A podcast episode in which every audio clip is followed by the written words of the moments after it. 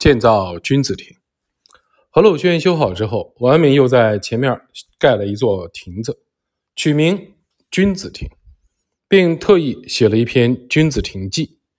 在中国的传统文化里，竹子的主干、枝叶和风姿，都代表了君子的四大美德：君子之德、君子之操、君子之实和君子之容。所以，竹子又被雅称为君子。因为亭子的四周都种满了竹子，所以王阳明特意把这个亭子称为君子亭。成为君子是王阳明的理想，并且门人弟子也一致认为王阳明就是君子。夫子盖自道也，吾见夫子之居是亭也，持静以直内，静虚而若愚，非君子之德乎？欲屯而不涉，处困而能。想非君子之操乎？昔也行于朝，今也行于夷。顺应物而能当，虽守方而弗居，非君子之实乎？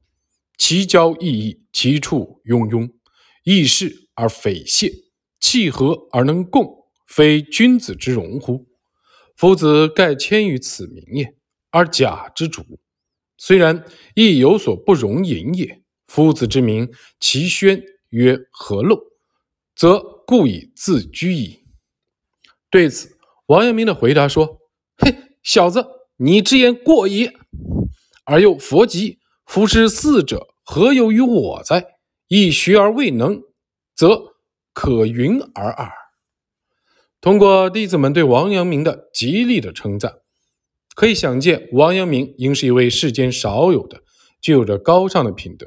和巨大感化力的大儒王阳明之所以能够拥有如此超群的感化力，主要是因为两点：一是王阳明自身的人格魅力；二是王阳明的思想是通过实践得来的，故而以切实的体验为主旨，以心为根本。前文已述，王阳明的心学是对陆九渊心学的继承和发展。陆九渊拥有超高的感化力，这与他向生机勃勃的内心的求理是分不开的。陆九渊的弟子曾经说过，陆九陆九渊非常高兴的时候，会情不自禁手舞足蹈起来。授课时，陆九渊不是通过对书籍的解释，也不是通过理论来说服对方，而是通过人格与人格、心与心的交流来感化对方。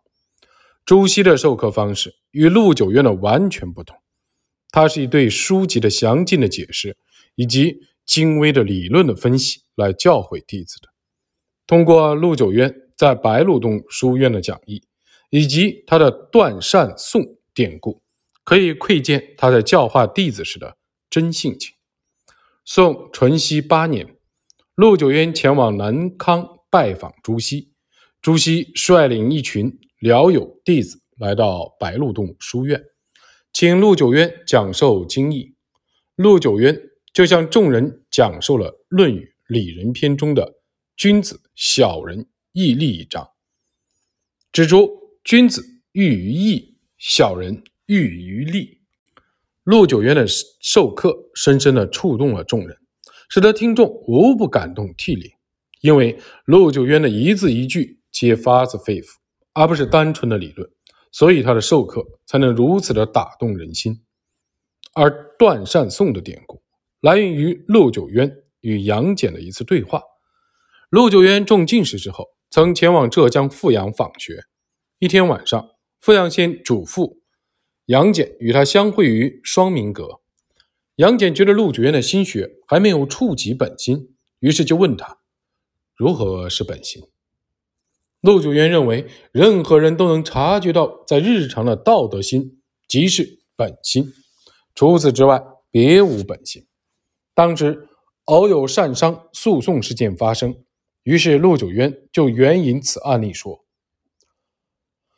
闻事来断善讼，是者知其为是，非者知其为非，此即尽忠本心。”杨戬听后并未醒悟。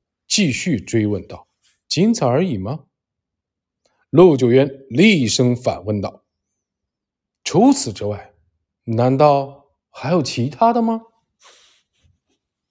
至此，杨戬才算醒悟。王阳明对陆九渊所说的本心非常熟悉，他对别人的感化力也要比陆九渊大得多。